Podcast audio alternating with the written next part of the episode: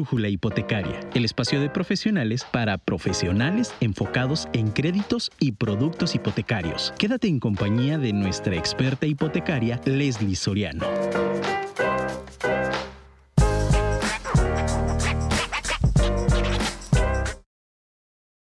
Haz de hablar como en testamento, ya menos palabras menos pleitos. Mi nombre es Lely Soriano, soy especialista en créditos hipotecarios y hoy hablaremos acerca del testamento parte 1. Bienvenidos a nuestro programa número 93 de Brújula Hipotecaria. Comenzamos.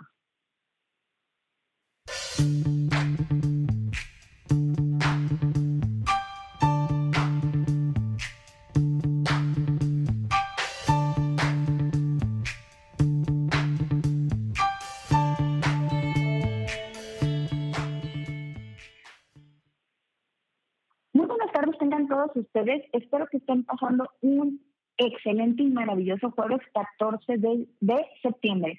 Desde las instalaciones de la Notaría 55 estamos transmitiendo completamente en vivo. Les doy la más cordial de las bienvenidas y un cordial saludo a todos aquellos clientes, prospectos, asesores inmobiliarios, arquitectos, desarrolladores y contratistas que están en estos momentos conectados y escuchándonos, ya sea a través de la app de Afirma Radio o bien a través del portal afirmaradio.com, así como los que están enlazados con nosotros a través de redes sociales como Facebook Live. Y como les decía, pues estamos ahorita transmitiendo desde la Notaría 55 que nos prestaron sus instalaciones porque prácticamente dos cosas. Tuvimos una firma hace un momento y la segunda, que va muy tocante al tema, es que estamos viendo el trámite de un testamento, pero eso se los platicamos más adelante. Como vuelto una costumbre, aprovecho este espacio para recordarles que me encuentran como Brújula Hipotecaria en plataformas como Spotify y Apple Podcast y que cada lunes se sube el nuevo episodio. Por lo tanto, si no han tenido la oportunidad de escuchar el programa anterior, donde tuvimos el gusto de recibir a Oscar Ayashi, quien nos habló acerca de garantía hipotecaria y las frecuentes, o bien, si es la primera ocasión que están escuchándonos, los invito a que terminando la transmisión del día de hoy se den una vuelta al podcast donde explicamos desde qué es un broker y cuáles son nuestros servicios, hasta la descripción puntual de los distintos destinos y productos hipotecarios, así como aquellos productos destinados a aquel PYME, entre otros temas complementarios a este mundo de las hipotecas. Además, si desean hacernos llegar sus dudas, comentarios o saludos, pueden hacerlo a nuestro número en cabina. Los chicos en cabina van a estar atentos a sus comentarios. El teléfono es el 33 33 33 19 11 41 o bien pueden hacerme llegar también sus comentarios, preguntas o saludos a mi número personal que es el 33 13 11 12 95. Y sin más, es que les recuerdo que el día de hoy en la Hipotecaria hablaremos acerca del testamento parte 1. Pero antes de entrar en el tema, les pido que me acompañen a nuestra primera pausa comercial. Regresamos. Muchísimas gracias por continuar con, con nosotros conectados a Brújula Hipotecaria. El número en cabina acaban de escucharlo, pero se lo repito, es el 33 33 19 41 o bien mi número personal el 3313 11 12 95. Recordemos también que en nuestro país el mes de septiembre es llamado el mes del testamento. En estas fechas es cuando dicho trámite tiene un beneficio en lo concerniente al costo. Es relevante mencionar que los descuentos se manejan por entidad federativa. Si hablamos del Estado de Jalisco, desde el portal oficial de nuestro gobierno se tiene la siguiente información, sobre todo lo que es tocante a la parte de los descuentos. Y dice así, como cada año, el gobierno de Jalisco, en coordinación con el Colegio de Notarios de Jalisco, lanza la campaña Septiembre, del testamento, con el objetivo de brindar a las familias la certeza jurídica respecto a los bienes heredados. Durante el mes de septiembre, el trámite de testamentos tendrá el costo de 2.500 pesos y será válido en todas las notarías públicas de nuestro estado. Cabe señalar que el costo durante el resto del año puede ascender hasta los 14.000 pesos dependiendo obviamente de la notaría. Además, el descuento se mantendrá de manera permanente durante todo el año para todas aquellas personas que son nacidas en el Estado y radican en Estados Unidos. Este trámite avala la voluntad sobre derechos, bienes y servicios de una persona al momento de su fallecimiento, por lo que realizarlo protege el patrimonio de las familias. Ahora, ¿qué tipos de testamento existen? Sí, en este caso, el mismo portal nos numera siete tipos de testamento.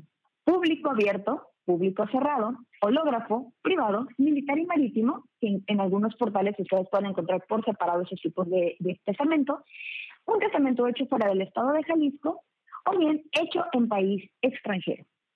Lo que sí nos dice el portal de nuestro gobierno es que al menos hay tres requisitos indispensables.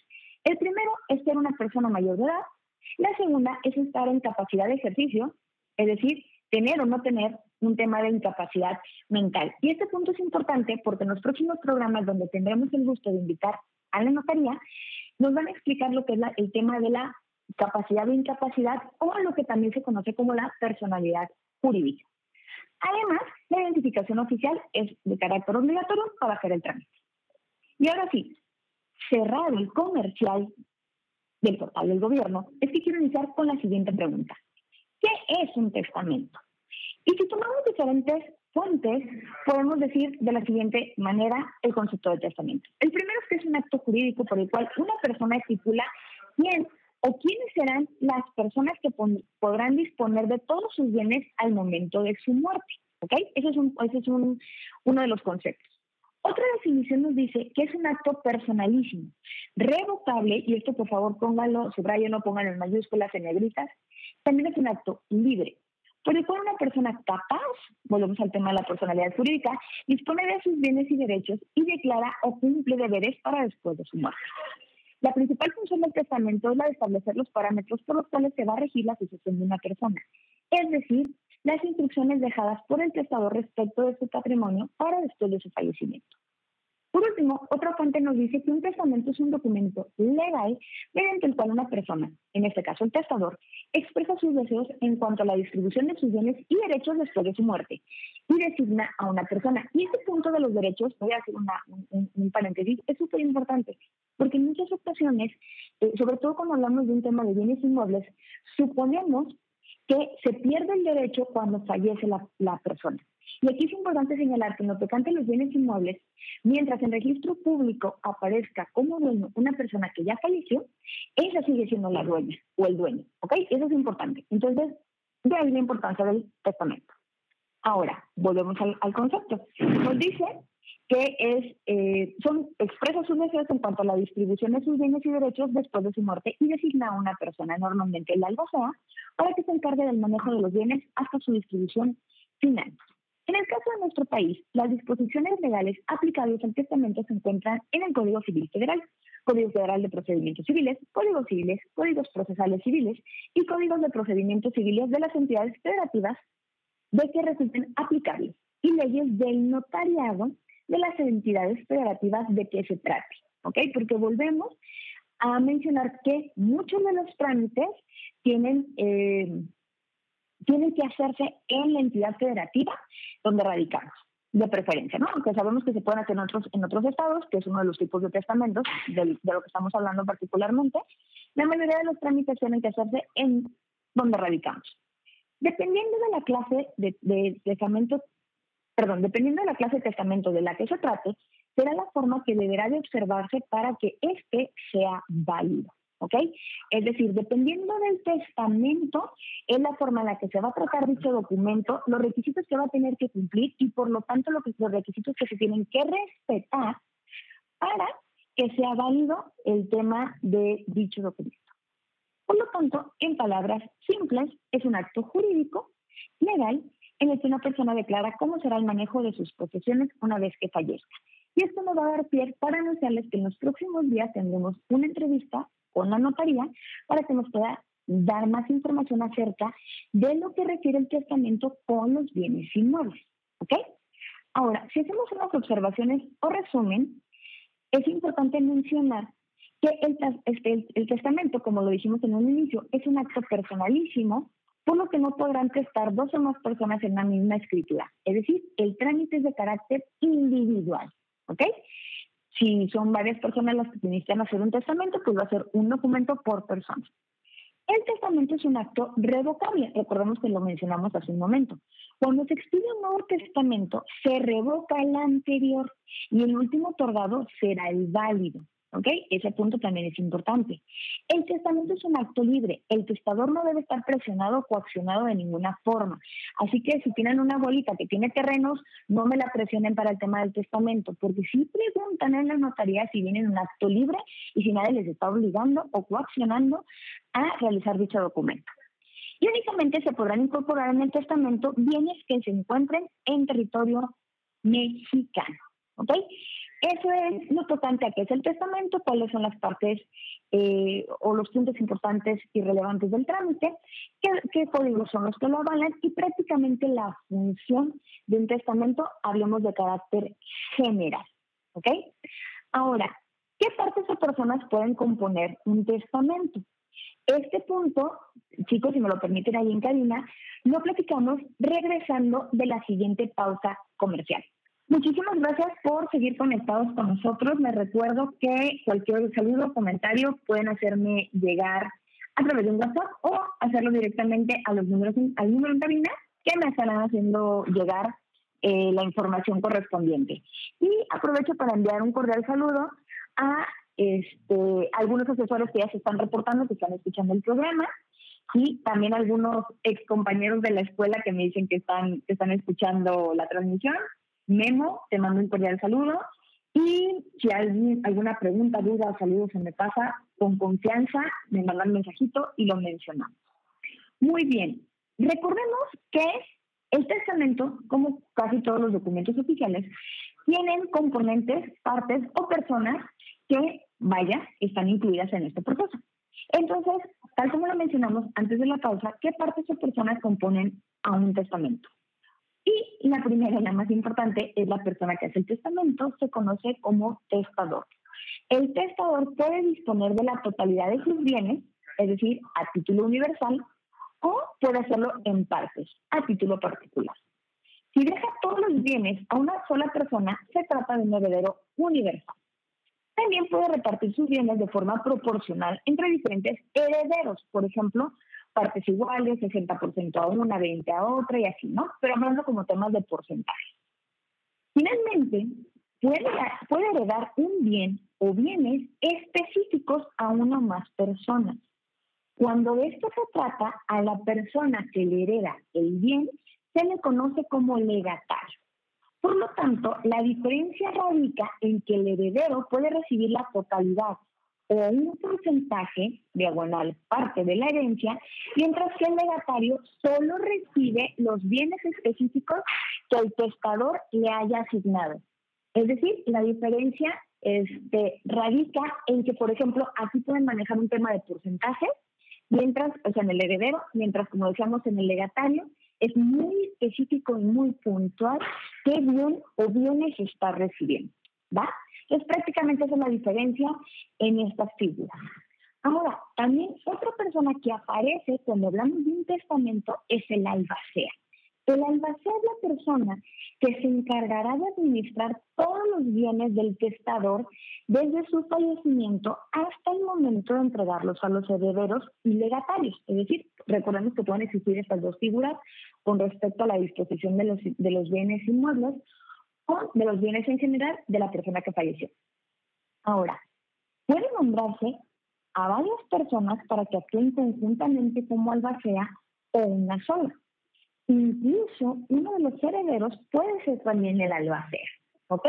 Y de hecho creo que es lo más sano y es lo más práctico, sobre todo cuando hablamos de temas de inmuebles, departamentos, bodegas, este, casas, etcétera, es eh, mucho más sencillo, sobre todo cuando hablamos de que después los herederos quisieran vender, es más sencillo que sea una sola persona la que administre los recursos e incluso ayuda muchísimo más que uno de los herederos también usa con la función del albacea.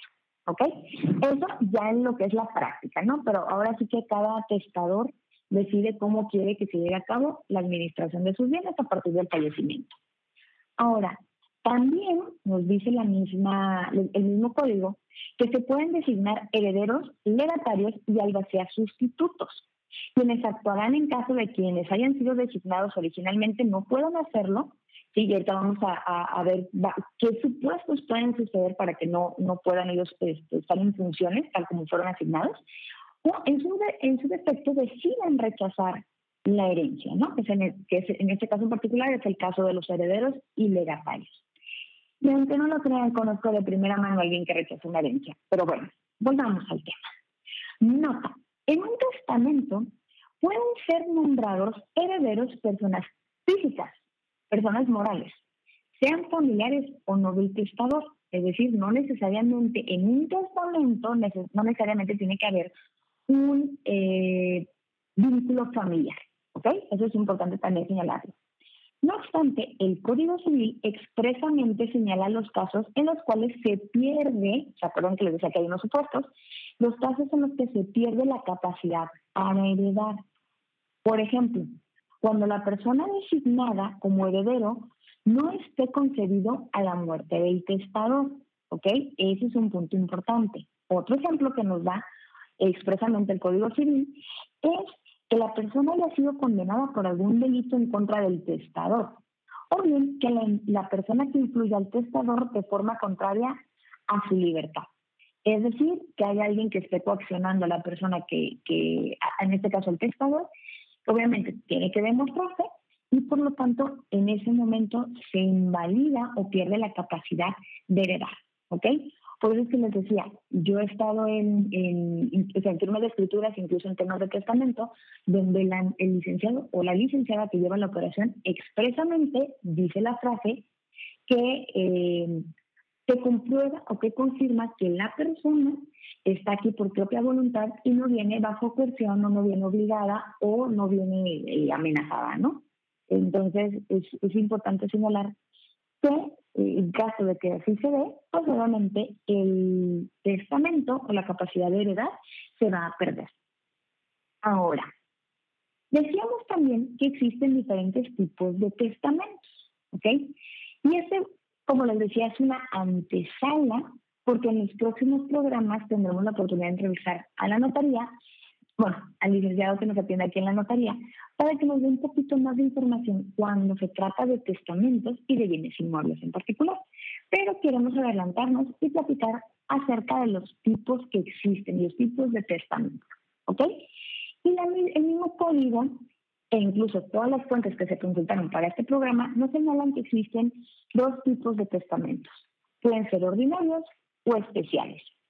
Y en la, en la parte de eh, testamentos ordinarios, nos describe que el primero que existe es testamento público abierto y que este, de hecho, es el más conocido de todos.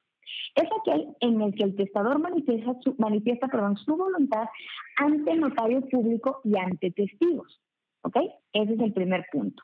Entonces, es como el más común donde la persona se acerca a la notaría, este, manifiesta su voluntad de cómo se van a administrar las cosas. Normalmente si hay testigos, pues para, o sea, para dar fe, vaya, además del notario, de que la persona vive en su plena libertad, vive en sus plenas capacidades y está designando de manera voluntaria la repartición de sus bienes.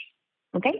Y, que, y obviamente todos testigos y el notario sirven de dar fe que no fue alterado o modificado algo de, de la voluntad de quien, eh, de quien es el testador. ¿Ok? Ahora, existe otra alternativa u otro tipo de testamento, mejor dicho, que es el testamento público cerrado. Y aquí nos dice que en este testamento puede, ese testamento, perdón, puede ser escrito por el testador o por otra persona a ruego del testador, pensando que, por ejemplo, el testador sí está en capacidades mentales, pero no en capacidades físicas, que se puede dar el caso y que por eso otra persona lo redacta, ¿sí? Y puede hacerlo incluso en papel común, ¿ok? Eso también es importante. El testamento deberá estar cerrado y sellado y presentado al notario en presencia de testigos. ¿Se acuerdan que al inicio platicamos de que para que pueda ser válido un testamento tiene ciertos requisitos y ciertos procesos? Ok, uno de estos es justamente el que esté cerrado. Si se quiere manejar un testamento público cerrado y resulta que cuando llega a la notaría el sello ya fue abierto o no se entregó con las características que, están, que, nos pide el Código Civil, ese testamento pierde validez. ¿Ok?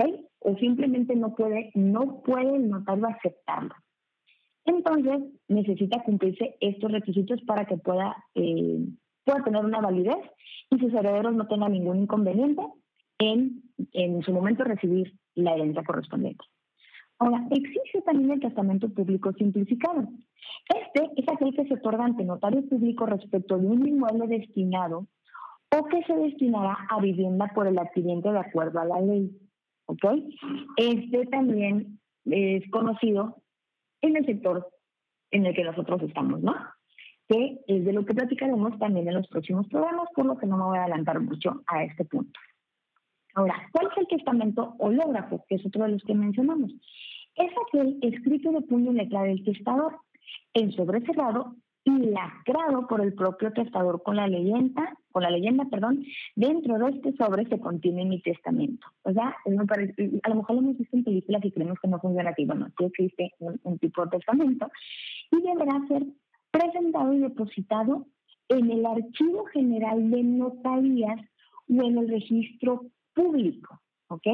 Según lo disponga la legislación de la entidad federativa de la que se trate lo que habíamos platicado, mucho tiene que ver la entidad en la que estamos porque hay, hay operaciones que pueden ser de carácter federal y va a haber operaciones que la pauta nos la va a marcar el estado en el que estemos radicando o en el que estemos haciendo eh, la operación. ¿Ok? Entonces, también este punto es importante para que sea válido este, este tipo de testamento, se debe presentar a las instancias que la ley inicia por el Estado. Todos esos testamentos son de carácter ordinario. Ahora, ¿cuáles son los testamentos especiales? Y el primero es el testamento privado, ¿ok? Y la misma ley autoriza o nos, o nos señala cuáles son los supuestos para que un testamento pueda ser privado. El primero nos dice que el testador es atacado de una enfermedad tan violenta y grave que no le dé tiempo para que concurra a un notario a hacer el testamento. ¿Ok? ¿Qué puede pasar? Es decir, eh, cuando se va a hacer un testamento, eso también es importante, la teoría nos dice que la persona debe de estar este, pues, bien en, con personalidad jurídica y en plenas facultades. Pero puede pasar algún incidente, sobre todo de imprevisto, si lo que decían una enfermedad tan violenta y grave, que no le da tiempo de poder hacer todo el trámite como corresponda. Entonces, la ley nos da este este escenario, no quiero decir este hueco porque no es un hueco, porque lo está previendo, más bien nos da esta alternativa de que se pueda llevar a cabo un testamento privado y entra en la característica de testamentos especiales. ¿okay? Otra de las circunstancias por las cuales puede existir un testamento privado es que no haya notario en la población o el juez actúe por receptoría. ¿ok? También puede pasar o que haya notaría o juez en la población, pero que sea imposible que concurran al otorgamiento del testamento. ¿Ok? También puede pasar. Es decir, hay ciertas regiones dentro de nuestro estado de Jalisco, incluso en alguna otra entidad federativa, que se pueden presentar estos supuestos. Y entonces, y entonces lo que nos dicen es que sí puede existir un testamento especial.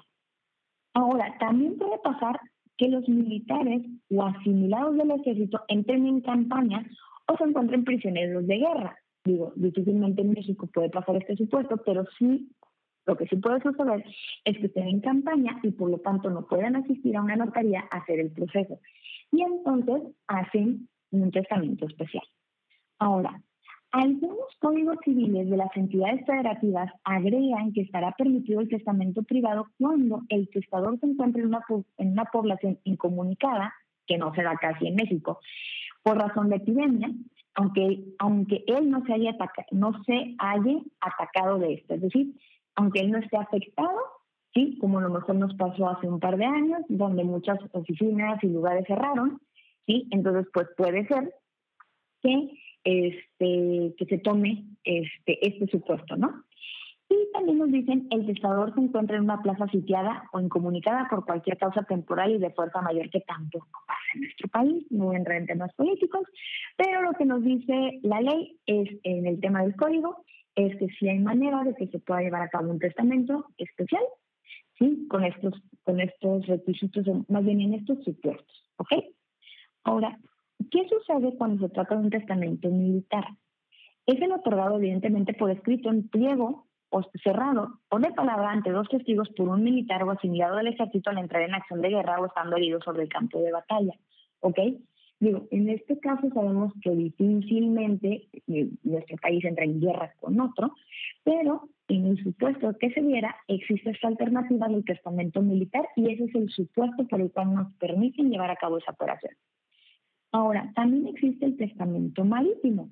Es aquel que otorgan por escrito quienes se encuentran en alta mar a bordo de navíos de la Marina Nacional, ya sea de guerra o mercantes, ante dos testigos y del capitán del navío. ¿okay? Por un tema de injerencias y puestos, ante el capitán también sirve como testigo ¿sí? Eh, para que sea válido ese tipo de testamento. Y eh, pues, no sé si se acuerdan que cuando leímos los tipos de testamento, lo pusieron como en el mismo rubro, aunque en la definición se separa. Y también está el testamento hecho en país extranjero. Es el otorgado en el extranjero cuando hayan sido formulados de acuerdo con las leyes del país en las que se otorgó. Los códigos civiles de las entidades federativas establecen que surtirán efecto en la entidad federativa de la que se trate. ¿Ok? Palabras más, palabras menos. En este caso, por ejemplo, si mal no recuerdo, porque no les quiero echar mentiras, este, ese trámite, cuando se trata de, de, extranjero, lo tienen que llevar a cabo en el consulado. De todas maneras, es un dato que les voy a corroborar, como que en mi cabeza me acuerdo que es en el consulado. Es decir, que eh, sí se puede realizar mientras yo esté fuera del país, sí, pero obviamente debo de respetar o sea, tengo que hacerlo en la instancia correspondiente y tengo que respetar los lineamientos y, el código civil que rige en la entidad federativa en la que va a surtir efecto. ¿Ok? Entonces eso también es un punto, es un punto importante. ¿Y por qué estamos hablando del testamento? Porque cuando, cuando hablamos de bienes inmuebles, también se puede dar el suceso que estos entren a un testamento y que por cosas del destino, la, la persona que es el testador fallezca. Y muchas veces sucede que los herederos, realmente los herederos son muy pocos los que dicen, me quiero quedar con mi inmueble. Casi siempre eh, deciden comercializar las propiedades y obviamente el recurso obtenido se reparte entre las partes.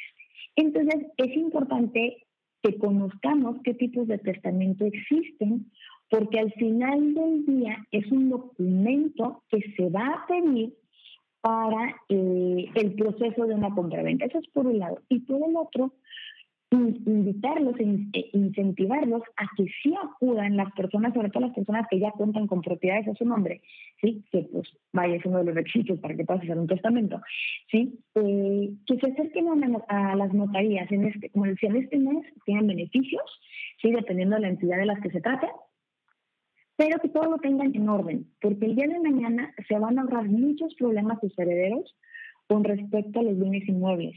¿sí? Incluso, no nada más hablamos de casas, eh, camionetas, joyas, este, bodegas, etcétera.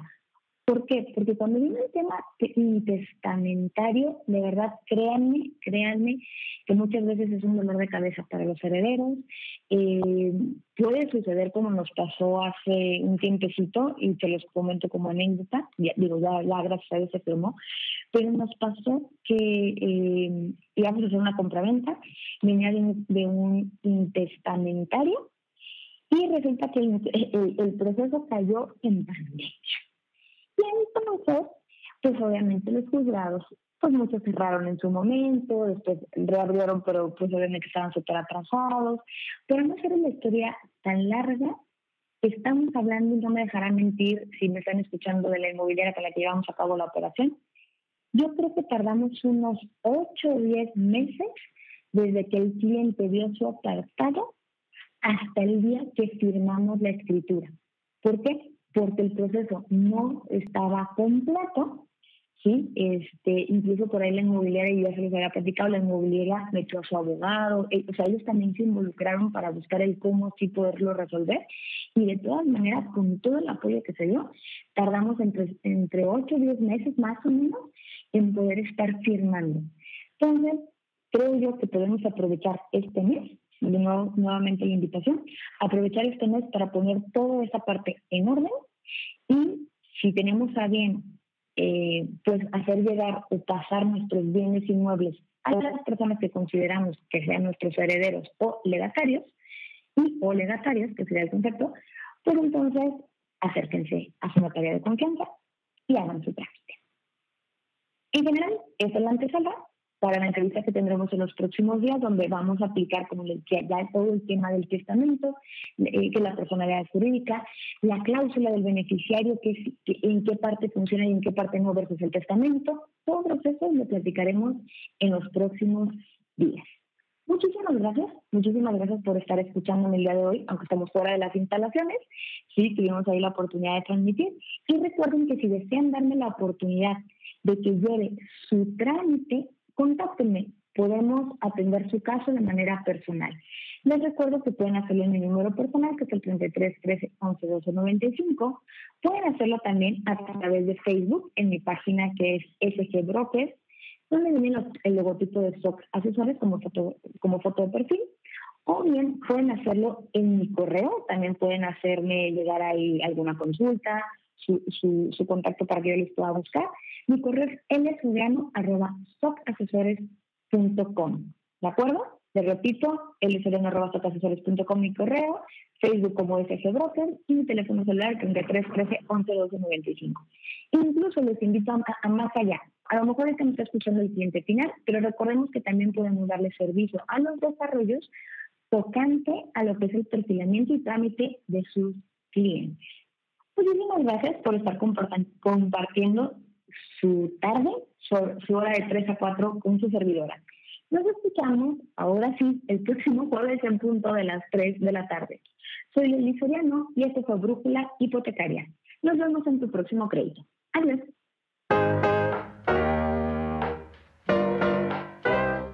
Sin lugar a duda, hoy tenemos la dirección correcta. ¿Y hacia dónde vas tú? Escucha nuestro siguiente programa y conviértete en un experto broker hipotecario. Te esperamos el próximo jueves en punto de las 3 de la tarde.